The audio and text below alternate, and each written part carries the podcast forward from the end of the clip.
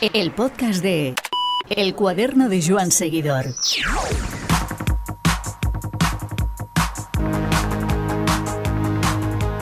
Cuando hablamos de Alejandro Valverde y su carrera deportiva, el mar se abre como lo cuentan de Moisés.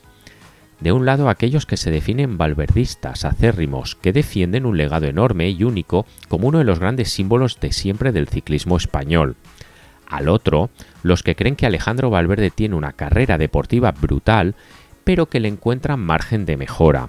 En esta balanza hemos invitado a dos personas que conocen muy bien a Alejandro Valverde y su trayectoria deportiva, todo lo que ha logrado y le ha interesado principalmente y lo mucho que ha dado de sí estos años. Por un lado, Sergi López Egea, periodista del periódico de Cataluña y presente, entre otras cosas, en todos los tours de Alejandro Valverde. Por el otro, Fernando Ferrari, director de Ciclo 21 y gran conocedor de todo lo que ha hecho Valverde antes incluso de su paso al ciclismo profesional. Encuentros con el ciclismo. Pues ya tenemos con nosotros a Fernando Ferrari desde Ciclo 21. Hola Fernando. Hola, ¿qué tal? Buenas tardes. Y también a Sergi López Egea, muy pendiente de todo lo que ocurre en los Juegos Olímpicos de Invierno para su diario, el periódico de Cataluña. Hola, ¿qué tal, Sergi? Hola, ¿qué tal? ¿Cómo estáis los dos? Bueno, pues eh, ya tenemos eh, sobre el tapete eh, un poquito lo que queríamos comentar y debatir los tres. Valverde, su último año, Sergi, tú que has estado siempre muy próximo a Alejandro, su esfera y también al entorno de Movistar, cuesta creer ¿no? que estemos en el último año, sobre todo después de, de tantas marchas atrás, desmentidos, mentidos y demás sobre si Alejandro era siempre el último año, era lo que nos cuestionábamos todas las temporadas desde hace un tiempo y cuesta creer ¿no? que estemos ahora sí ante la última temporada de Alejandro Valverde. Bueno, él de hecho antes de la pandemia tenía claro que 2021 iba a ser su última temporada en activo, al menos así me lo dijo a mí en una entrevista en la Volta Cataluña de 2019.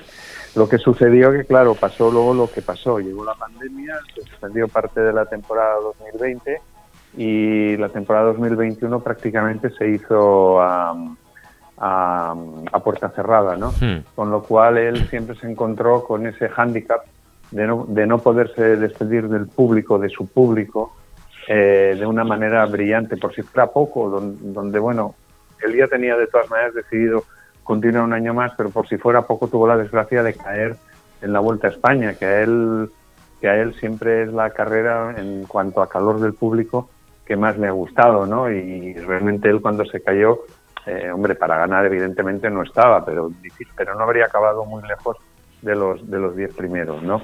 Entonces parece que sí, que por fin, parece, parece que por fin ha dicho que, que, se va a retirar, pero yo ahora tengo una duda, una duda, me acuerdo, salvando totalmente las diferencias y sin temas de dopaje por el medio, pero acordaros como Lance Armstrong, cuando después de volver, él, se retiró a finales de la temporada 2009, pero él corrió porque tenía así un compromiso con su patrocinador, la primera carrera en Australia de la, de la temporada 2000, 2010 no, creo, Sergi, que, disculpa que te interrumpa, creo que Lems se retiró en el 2010 y corrió la primera el 2011. Sí, sí, sí, perdón, al, revés, estaba hablando de memoria. Sí, sí, no pasa nada. El 2009, el 2009 es cuando hizo podio en el Tour y luego al, al, año siguiente, el 2100, 2010, estuvo en el Radio Tagna y efectivamente se retiró en el 2011. Vale, pero al margen, bueno, al margen de esa diferencia. Lo, lo digo esto porque esta semana o bueno, ayer se produjo un hecho curioso y es que el equipo Movistar comunicó que eh, debido, una, una decisión un poco extraña, ¿no? Pero debido a los contactos que habían habido durante la disputa de la Volta a Valencia y al hecho de que había habido muchos positivos por COVID, por precaución sanitaria, los corredores que habían intervenido, intervenido en la ronda valenciana se pasaban una semana, digamos, aislados en sus casas, ¿no?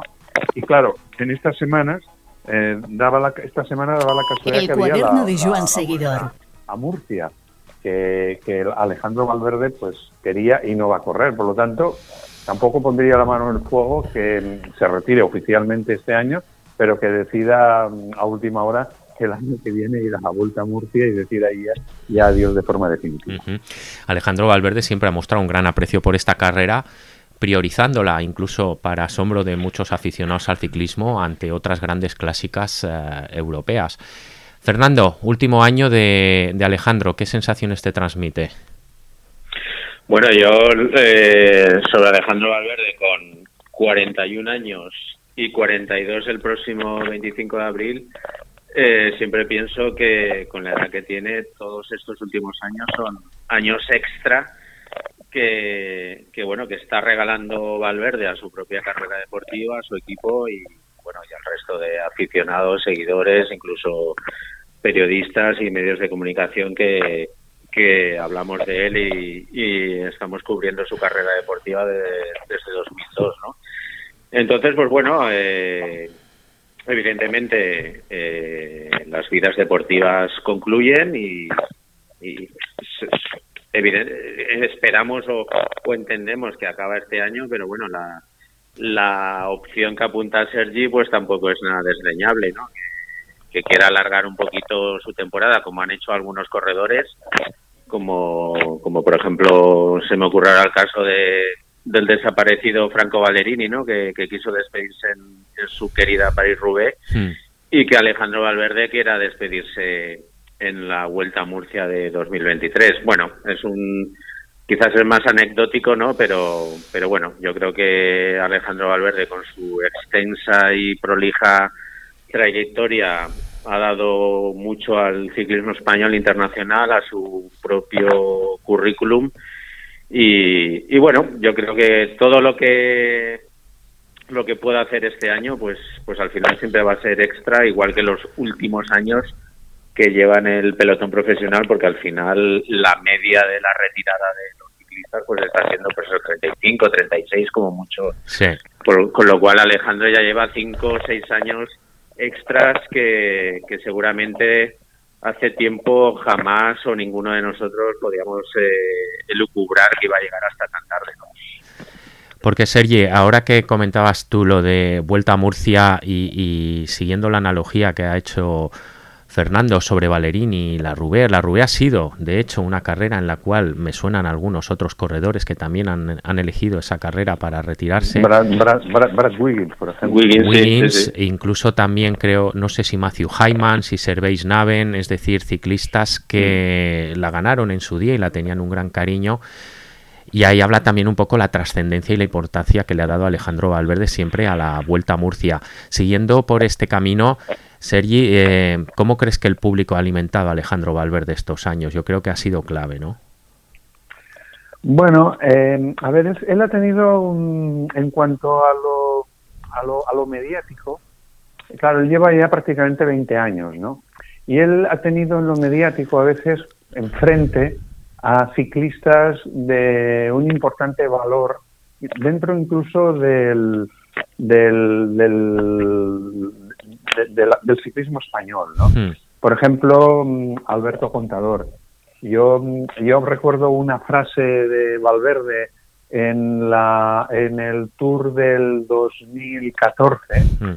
que fue el Tour bueno, que realmente eh, Contador estaba muy bien. En, en, la primera llegada de los Bosgos fue el único y fue la única ocasión en la que un corredor del Tour, aunque fueron un par de segundos, le quitó tiempo a Vincenzo Nibali y al día siguiente, camino de la planche de Belfils, pues tuvo la desgracia de caer, luego al final pues tuvo que retirarse, que, que, casi que iba a perder la pierna, luego tal, y al final afortunadamente ganó la vuelta, la vuelta eh, fue a la vuelta y la ganó, ¿no? Pero me recuerdo yo que en una salida eh, eh, estábamos todo el grupo de periodistas españoles junto al, al autobús, el Movistar, y Valverde siempre, pues bueno, en la broma, pero también tirando la indirecta diciendo, ¿qué? Ahora está esto aquí, que está retirado, que está retirado el contador, ¿no? Y entonces, eh, era, eh, ha sido un poco lo que a veces, pues, em, le ha frenado. Y luego también, que quieras o no, este, este país llamado España, en ciclísticamente, es un país que, que vive para el Tour de Francia. Es decir, los, los que nos gusta el ciclismo, pues nos sentaremos a ver pues, eh, clásicas y a ver otras carreras. Pero, por ejemplo, este es un tema que yo muchas veces he hablado con mi amigo Carlos de Andrés. y él me comenta que las audiencias de las grandes clásicas, desgraciadamente en España, son muy pobres en Teledeporte o en Eurosport, que son las, las dos cadenas que normalmente las ofrecen. Hmm. En cambio, tú te vas a las audiencias en el Tour de Francia y, bueno, después del fútbol es, es el deporte que más audiencia tiene y la Vuelta a España en, en, en algunas etapas incluso Sí. llega a superar eh, las audiencias del Tour, ¿no? Pero lo que son las clásicas y tal, pues, pues no. Y, y, y el problema a lo mejor de cara al, al aficionado en general que ha tenido que ha tenido eh, eh, Valverde en otras carreras, pues el, el, el, el aficionado está por el Tour y ese ha sido el no poder ganar nunca el Tour y además él muchas veces, porque yo he estado en todos los tours que él ha, corrido, yo he estado presente en, en, Francia y en las otras zonas de, de, Europa por donde ha pasado la carrera. Y siempre al principio, a excepción de estos últimos años, él era un, uno de los favoritos. Valverde intentará este año conseguir el Tour, este año el Tour, y esa presión él nunca se la ha quitado, porque él, él, eh, él iba a ganar el Tour. Recuerdo una vez con, con, con Oscar Pereiro, que Oscar Pereiro decía que, que no entendía por qué eh, en, una etapa en la que Cancelara hizo una subida brutal eh, para los hermanos Sleck en, en, el Tourmalet e incomprensiblemente cuando faltaban dos kilómetros, Valverde se descolgó. Y, me decía Pereiro, decía, es que quedaban dos kilómetros y solo tenía que apretar un poco el culo para llegar arriba. Y le pregunto, ¿qué te pasa? Y dice, que me duelen las piernas. Y claro, es que le, duelen las piernas y, se descolgó porque como nunca le duelen las piernas, el día, o nunca le dolían las piernas, a lo mejor ahora ya con 40 años ya le duelen, ese día se descolgó. Y eso es lo que a lo mejor en, en, a él en algún momento, en una carrera de tres, de tres semanas, como ha sido el Tour, pues le ha impedido ganarla. Y eso ha sido, digamos, ese hándicap que a lo mejor le, le, le, ha faltado a Alejandro Valverde para, es, para tener ese plus, por ejemplo, que tiene Contador. Hmm. Y evidentemente también es verdad que está a años luz popularmente de, de Carlos Sastre, que, posible, que bueno, evidentemente consiguió una gran victoria en el Tour, pero ha sido posiblemente el ganador del Tour que menos ha sabido rentabilizar su triunfo en el Tour. Bueno, un perfil más bajo en, en lo mediático. Eh, Fernando, ¿cómo definirías la carrera, la trayectoria de Alejandro Valverde? Pues hombre, eh, eh, ¿cómo te diría? Es eh, Alejandro Valverde siempre ha sido un superclase desde que recuerdo que ganó la, la Copa España Elite Sub-23 en 2000 en, do, en 2001 y en 2002 eh, con su debut en el Kelme Costa Blanca pues pues bueno pues apuntaba que era un, un corredor diferente no un, un corredor eh, pues eso eh, rápido valiente inteligente rematador y que, que bueno que luego ha sabido adaptarse a sobre todo pues bueno al, cambio de equipo no del, del Kelme Costa Blanca Comunidad Valenciana que fue el último año de, con el equipo de, de, Vicente Velda cuando lo adquirió la Generalitat Valenciana, cuando pasó al, al Illes Balears. Y, y, bueno, y es un poco lo que lo que estaba lo que estaba hablando Sergi también, ¿no? Esa, esa que supongo que tú Iván también quieres ahondar un poco en ello, ¿no? Esa esa obsesión hmm. que, que, ha tenido siempre Alejandro Valverde. Por, ¿Tú crees que le ha penalizado Francia, en ¿no? su palmarés eh, esa obsesión, por ejemplo, por el Tour de Francia? A ver, el, el tema del Tour de Francia es que eh, es lo que pasa. El Tour de Francia es, eh, es una carrera que es, que es el mes de julio y que no tiene competencia con ninguna otra prueba en el calendario. Entonces, siempre se puede hacer un segundo ciclo de, temporada centrado en el Tour de Francia. Eh, evidentemente, mm, Alejandro Valverde va a pasar como uno de los mejores clasicómanos eh, sin piedras de, de, la historia reciente de, del ciclismo español e, e internacional. Eh, ha sido campeón del mundo después de, de numerosos podios. Y, y, bueno, y Alejandro Valverde siempre ha tenido esa obsesión por, por ser, eh, por brillar en el Tour de Francia. Eh, yo, yo pienso que Alejandro Valverde nunca ha sido favorito para ganar un Tour de Francia porque siempre ha tenido carencias en la contrarreloj, nunca ha sido un, un escalador como, como Alberto Contador, entonces siempre ha, siempre ha estado en un plano inferior a ese tipo de especialistas como para ganar un Tour de Francia y al final la historia ha demostrado que bueno que hizo un tercer un tercer eh, puesto pero nunca ha tenido opciones reales de, ganar el Tour. Ha ganado una Vuelta a España, pudo haber ganado otra con sin aquel despiste que tuvo en, la etapa de, Granada Sierra Nevada, que se la Vino Kurov y Casequín y aquella etapa famosa y, bueno, entiendo que la, carrera de Alejandro Valverde pues evidentemente va a pasar a la historia como una de las mejores del ciclismo español, con la mancha de esa sanción especial por dopaje que tuvo, porque ya sabemos todos que nunca dio positivo, pero bueno, ahí estaba el ADN en la bolsa de sangre incautada en la clínica de, del doctor Merino y Eufemiano Fuentes. Pero bueno, luego ha sabido reconducir su carrera y, bueno, ahí está, 131 victorias, cuatro, lieja, cuatro liejas, cinco flechas, 12 etapas de la Vuelta a España y, bueno, y todo lo que queramos añadir a ese a ese palmarés que tiene con, con esa trayectoria, ¿no? Lo que está claro es que después de las de la retirada de Alberto Contador, Purito Rodríguez y, y si no pasa nada en, en octubre la de Alejandro Valverde, pues va a ser una gran eh, merma y remora para el ciclismo español que, bueno, es otro de los escenarios que se nos plantean, ¿no? A ver, a ver cómo, por dónde va a discurrir ese ciclismo español y, quién va a coger ese relevo que, que, hoy por hoy pues no lo veo muy claro. Sergi, ¿tú crees? Eh, yo personalmente nunca he visto a Valverde, incluso también tuve ocasión de, comentarse una entrevista en, los primeros años que destacaba eh, como candidato al Tour de Francia por las características que tenía y sobre todo porque como bien destacaba Fernando, tenía carencias que por ejemplo a Alberto Contador no se le veían, que siempre parecía mucho más completo en la suma de contrarreloj más eh, montaña.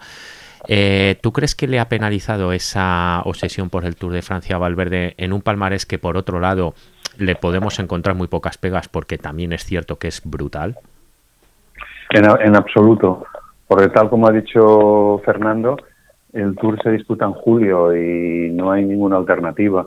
Entonces, eh, todos los grandes clasicómanos mm, van al Tour normalmente. Evidentemente no van a ganar el Tour, pero sí que van, pues bueno, a, lo mejor pues mm, un clasicómano que sea buen contrarrelojista, pues a destacar en la contrarreloj, un clasicómano que sea buen sprinter en las llegadas masivas del Tour e incluso pues alguno tipo Van Avermaet pues, para estar incluso una semana una semana con el maillot amarillo del Tour.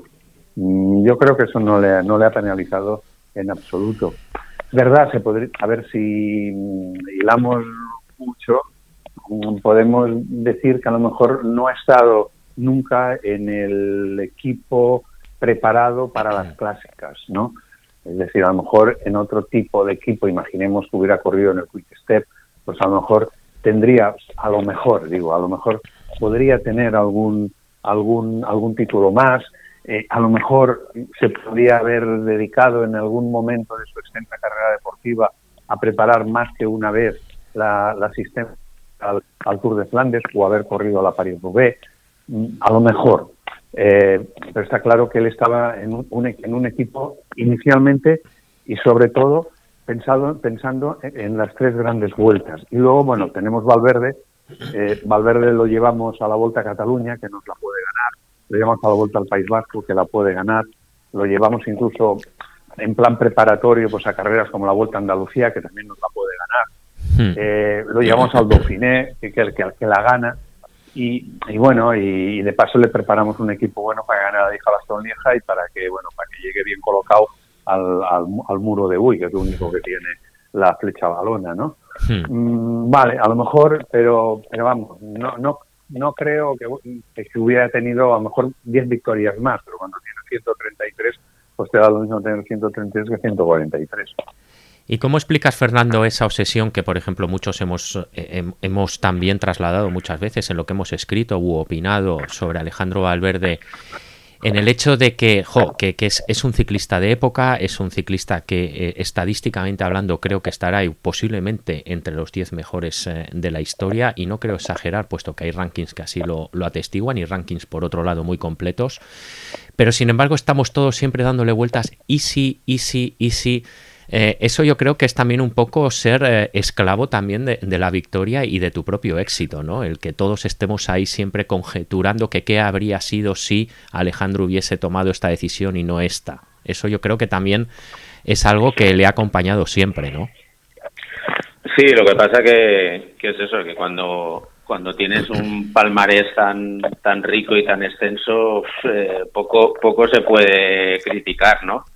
Eh, está claro que Alejandro Valverde, pues en, en, los, en sus años, eh, digamos, más pletóricos o, más en la cima de su estado físico, pues ¿qué pasa? Que, que está en un equipo llamado que es de Par o Movistar, de Abarca Sports, que es el equipo donde han ganado eh, los Tours de Francia Perico Delgado, eh, Miguel Endurain y Oscar Pereiro, ¿no? Entonces, ser, estar en ese equipo siempre implica la responsabilidad y la presión de estar lo mejor posible en, el Tour de Francia, ¿no? Eh, bueno, eh, Alejandro Valverde también tuvo el año que fue tercero, recuerdo que fue segundo Nairo Quintana, que eran compañeros de equipo.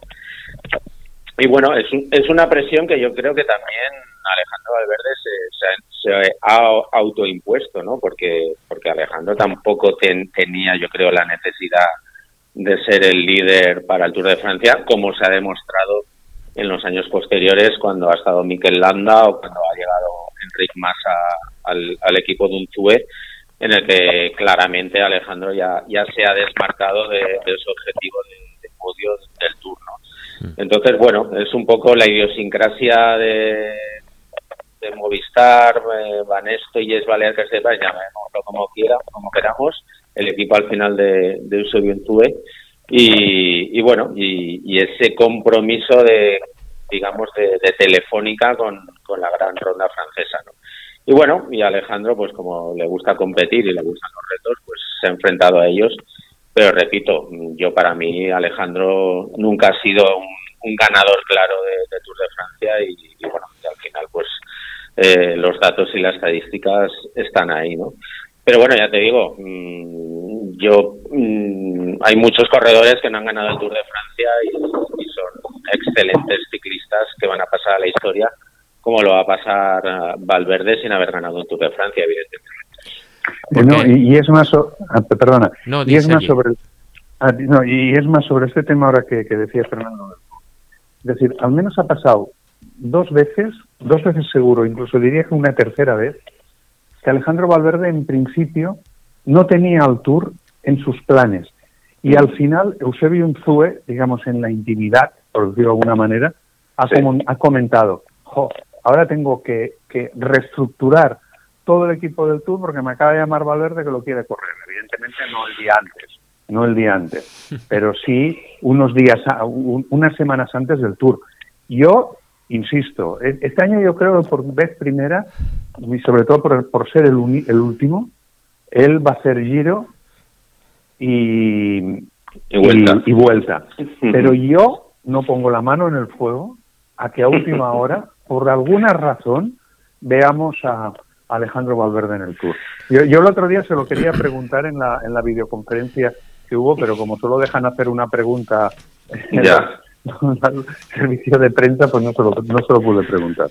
Porque no, Sergi, ya, tú, tú, tú, tú, Sergi, has visto alguna vez a, Alejandro, tú que, que has, has, estado en todos los tours que él ha, la, ha competido, ¿le has visto realmente con eh, opciones de ganarlo? Porque yo personalmente no, pero igual tú nos das alguna clave que se nos escapa. A ver, el tour que... A ver, porque ahora no tengo el dato en la memoria y a veces... No es necesario hablar de años exactos, no, podemos no, no, recordar la circunstancia. Hay, hay, hay, un año en concreto, que es el año de que él en la salida eh, se, se, sale de, de Plumerec y se viste de amarillo. Sí, si no 2008. Mal, es el tour que, que ese es el tour que finalmente acaba ganando Carlos Sastre. Hmm. Ahí él, él, que es el que yo explicaba ahora, eh, exactamente, es el que explicaba yo la anécdota esta de, de, de Oscar Pereiro sí. en, en, los, en los Pirineos. En ese tour, eh, Alejandro Valverde salió con la idea de ganar el tour. Era un tour además que no, que no, no iba al principal favorito, que era Alberto Contador, porque bueno, se había no dejaron correr hasta nada, exacto. A, a su equipo en la Astana por, digamos, bueno, una decisión, yo creo que, que, no, que no tenía razón en ese caso eh, pero porque no, no tenían la culpa los otros corredores y porque se ha dado el caso que muchos muchos eh, equipos que han tenido casos de positivos o que han mirado para otro lado, al final han acabado corriendo el todo, sobre todo si eran patrocinadores franceses. ¿no? pero Pero, pero vamos, en ese Tour de Francia, posiblemente de todos los tours, antes y después que disputó, que disputó Alejandro Valverde, en ese tour eh, él salió con la intención de, ganarlo. Pero le dolieron las piernas en el Tourmalet, ¿no? Sí, sí, sí, le dolieron las piernas en el Tourmalet, pero hasta que le dolieron las, las, piernas en el Tourmalet, él, él estaba claro, es decir, hasta que se le cruzaban los cables en el Tourmalet, por decirlo de alguna manera, él estaba en la carrera para, para intentar ganar, o al menos creyendo que lo que, podía ganar. Tras aquel tour recuerdo que alguno incluso llegó a dar favorito a Fabián Cancelara o que podía empezar a prepararlo o podía empezar a pensar en él, como ahora se está diciendo de, de Van Aer y, demás. Al final, bueno, nos gusta poner en la quiniela del tour a, demasiada gente. Yo, sin embargo, el, el, año que mejor vi a Valverde en el tour pero no pudimos ver mucho, puesto que se cayó rápido, fue el de la contrario de Düsseldorf. Ese año a Valverde le salía todo y era un, corredor que además abrumaba. Y la forma de enfocar aquella contrarreloj eh, y los riesgos que tomó y cómo acabó, desgraciadamente, creo que demostraban que iba también con una idea muy clara, con perspectiva también al final de, la carrera. e intentar eh, ganarla. Fernando, antes te interrumpí, disculpa, no sé si querías añadir algo. Eh, no, bueno, eh, era, era un poco apuntar que en el, en el, en el tour que estabais diciendo de 2008, al final Valverde acabó y bueno, estaba tirando un poco de, chuleta, ¿no? Ahora que estoy aquí en el ordenador y bueno, eh, ahí después de ser líder en aquel Tour de Francia, veo que en la primera contrarreloj individual, que creo que fue la cuarta o la quinta etapa, eh, Solet que seguro que Sergi la recuerda, perdió casi más de un minuto y medio. Entonces ahí también hipotecó mucho sus sí, pero de, ganar aquel tour. Pero, pero me acuerdo mucho del de esa contrarreloj.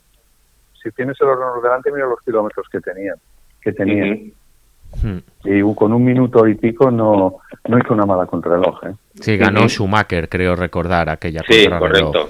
Creo, creo recordar. Qué que mal acabaron. Que, llevaba, que, llevaba, la misma gasolina que... que Bernard Cole, sí. ¿Cómo iban los pues No, no eran agua limpia los Gerolsteiner ese año. Tenía exactamente 35 kilómetros y medio aquella contrarreloj. Vale, pues no es mucho tiempo, un minuto y pico. No hizo, ya recuerdo yo, no hizo mala contrarreloj.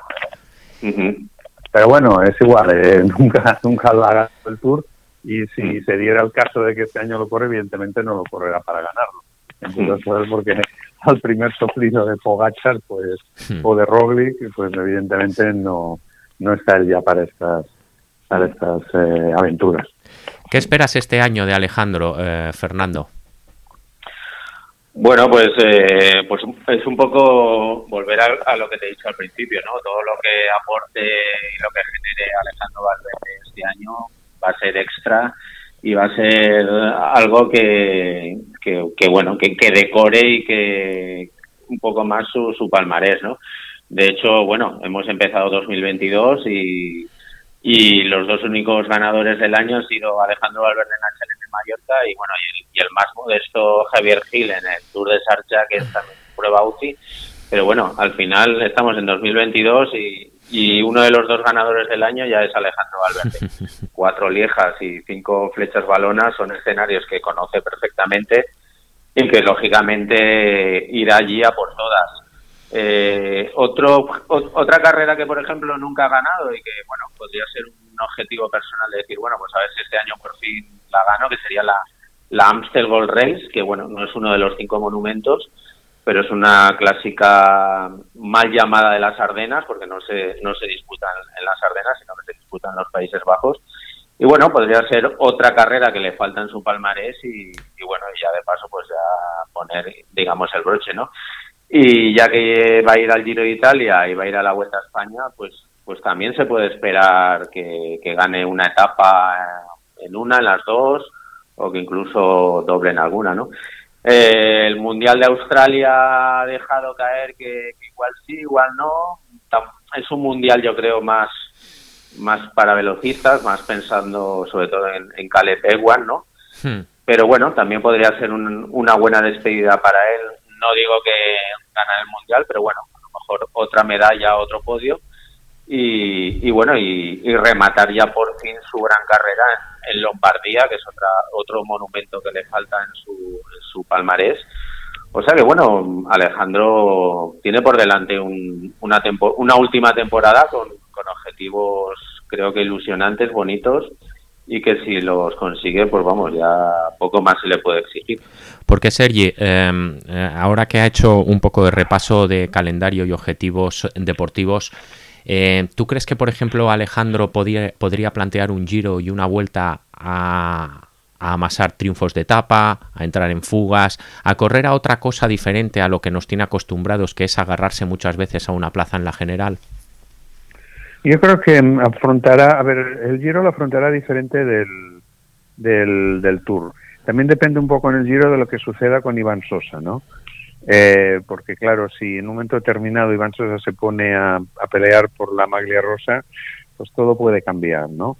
Eh, pero vamos, yo, yo creo que, y en, y en la vuelta será diferente porque, bueno, a ver finalmente si viene Pogachar, eh, qué hace Roglic, que todavía no ha dicho nada, que bueno, está centrado para el Tour, pero bueno, no se sabe, dependerá cómo le vaya el Tour. Claro. Eh, pero, pero en principio, mm, yo creo que el, ir al Giro a divertirse, el ir al Giro a divertirse. A divertirse quiere decir que yo no, no, no lo veo eh, agarrándose, como decías tú, para hacer séptimo. Hmm. Él, él, a ver, por su propia calidad, que la sigue teniendo con 42 años que tendrá ya en el Giro, pues posiblemente mm, eh, sin hacer un gran esfuerzo está entre los 20 primeros, hmm. ya por, por, propias, sus propias características.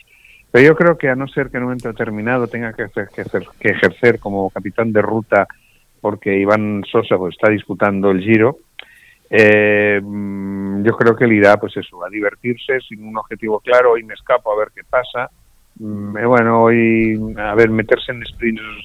Mm, yo creo que ahora él ya lleva un tiempo con, los cinco hijos que tiene, que tampoco es, es su, su meta su meta más importante, pues sprints cortos, no, no, no super volatas, ¿no? Pero él irá a eso, a correr y, divertirse, a no ser, como digo, que tenga que al final eh, trabajar para el compañero. Mm. Sí, sí, más que trabajar, porque el trabajar no sabe trabajar nunca por sus propias condiciones. No se le conoce. A veces, a veces me, acuerdo que él anda, en la, eh, decía en la plancha de Svelfields, eh, el año que atacó, dice, ¿por qué has atacado? dice, joder, porque se ha puesto a tirar al verde y me estaba destrozando.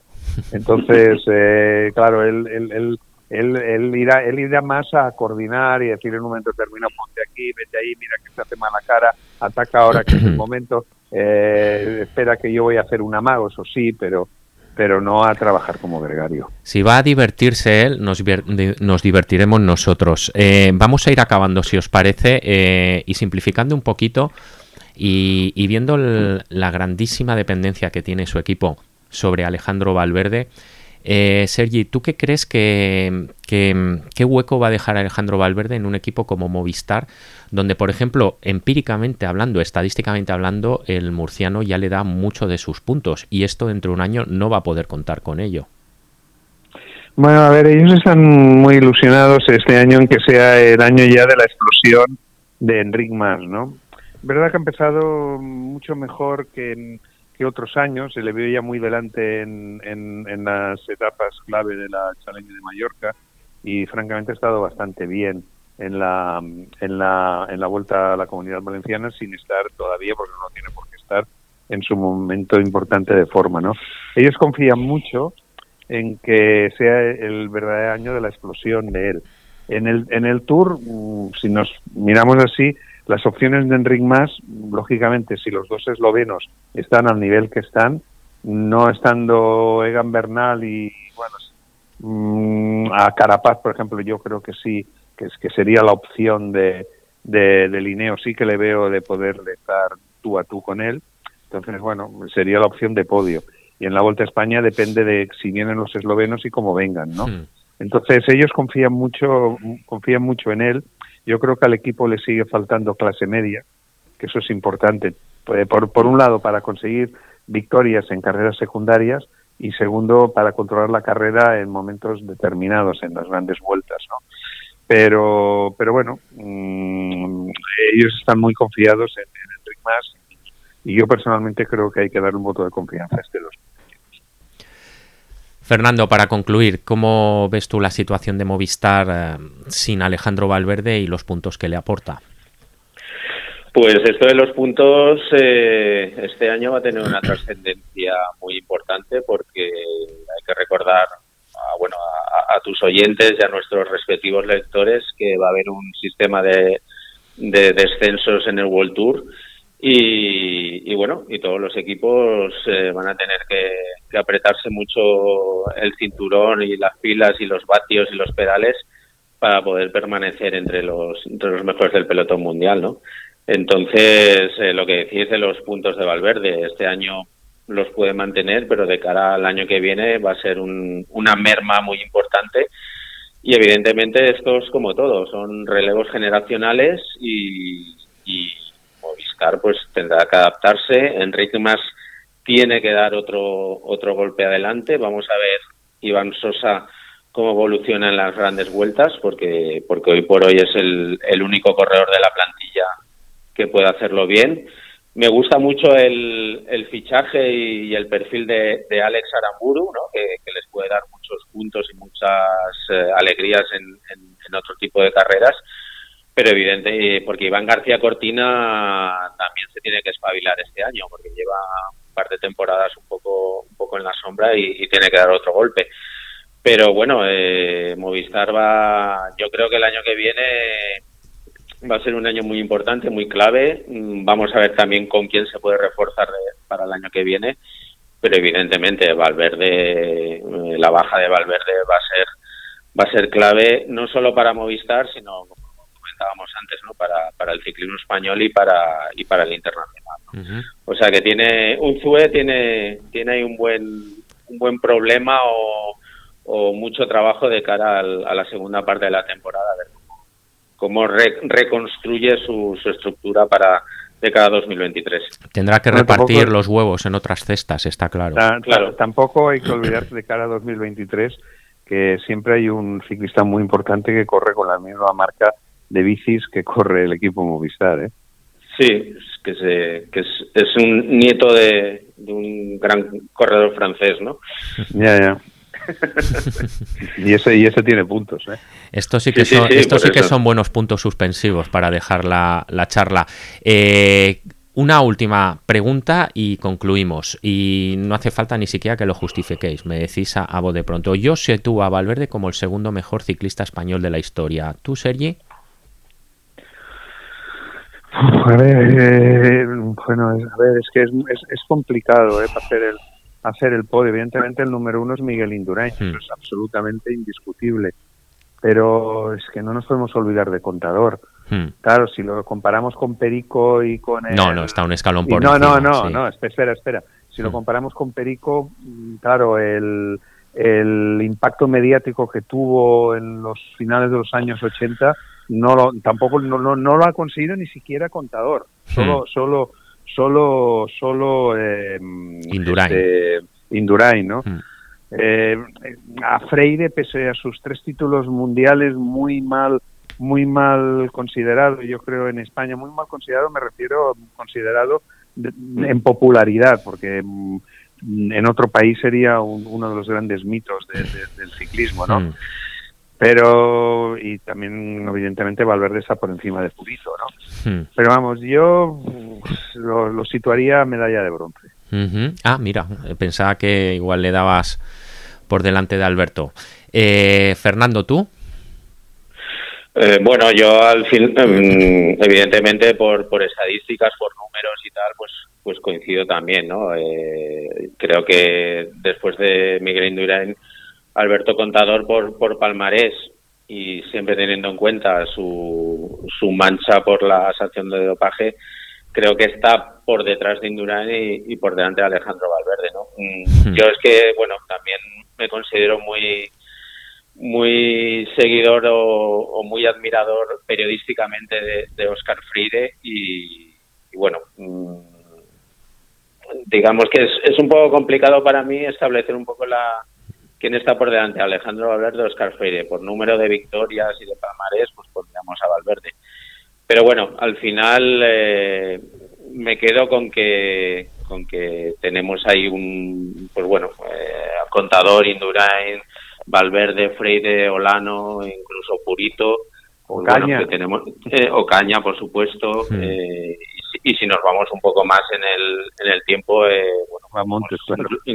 incluso poder poder poner a Bamontes, a Bernardo Ruiz, pero bueno, eh, digamos que el- que esta última, estos últimos años hemos disfrutado, o Abraham Molano, por supuesto, hemos disfrutado de, de, de un gran ciclismo español, de un, de un nivel muy alto y, y bueno, y apunto lo de antes, ¿no? Eh, Vamos a ver qué, qué va a pasar en estos últimos años cuando ese...